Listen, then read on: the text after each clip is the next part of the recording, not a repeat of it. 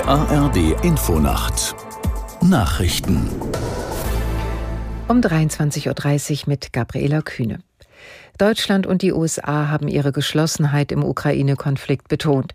Außenministerin Baerbock und ihr amerikanischer Kollege Blinken sicherten der Ukraine nach gemeinsamen Beratungen weitere Unterstützung zu. Aus Washington Nina Barth. Wir unterstützen die Ukraine, wir unterstützen die Menschen in der Ukraine, solange sie uns brauchen, sagte Baerbock mit Blick auf den russischen Angriffskrieg in der Ukraine. Russlands Präsident Putin laufe ins Leere, wenn er denke, die Welt würde sich an den Krieg gewöhnen, weil es andere Themen gebe. Blinken erklärte, die USA, Deutschland und Dutzende andere Länder seien fest entschlossen, die starke Unterstützung fortzusetzen, militärisch, wirtschaftlich und humanitär.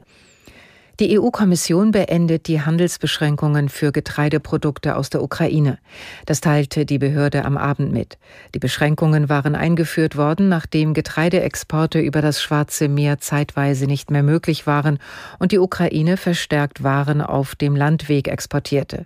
Länder wie Polen und Ungarn sahen dadurch ihre Landwirte großer Konkurrenz ausgesetzt. Die Klimaschutzbewegung Fridays for Future hat eine positive Bilanz der Proteste in Deutschland gezogen. Aktivistin Luisa Neubauer sagte, ganze Schulen seien am Start gewesen. Aus der Nachrichtenredaktion Diane Batani. Der Druck auf die Politik sei da, sagte Neubauer. An mehr als 200 Orten bundesweit waren Demonstranten auf die Straße gegangen. In Berlin beteiligten sich laut Polizei mehr als 12.000 Menschen, in Hamburg etwa 15.000. In beiden Städten wurden die Kundgebungen mit Auftritten bekannter Musiker verbunden.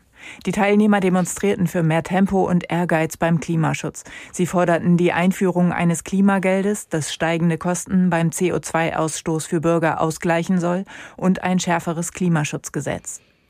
Im Prozess um die Brüsseler Terroranschläge von 2016 ist einer der Hauptangeklagten zu einer langen Haftstrafe verurteilt worden. Das Schwurgericht in der belgischen Hauptstadt verhängte gegen den 38-jährigen Belgier Mohamed Abrimi eine Freiheitsstrafe von 30 Jahren. Gegen den 33-jährigen Franzosen Salah Abdesalam sprach, der, sprach das Gericht keine zusätzliche Strafe aus. Er war schon 2018 wegen Schüssen auf Polizisten zu 20 Jahren Haft verurteilt worden. Bei den Anschlägen in Brüssel im Frühjahr 2016 waren mehr als 30 Menschen getötet worden. Das Wetter in Deutschland. In der Nacht gering bewölkt, überall trocken, stellenweise Nebel, 16 bis 7 Grad. Morgen länger sonnig, am Nachmittag im Südwesten wolkig, am Abend Schauer und Gewitterneigung, 21 bis 29 Grad. Die weiteren Aussichten am Sonntag Spätsommerwetter, im äußersten Westen einzelne Schauer möglich, 20 bis 30 Grad. Das waren die Nachrichten.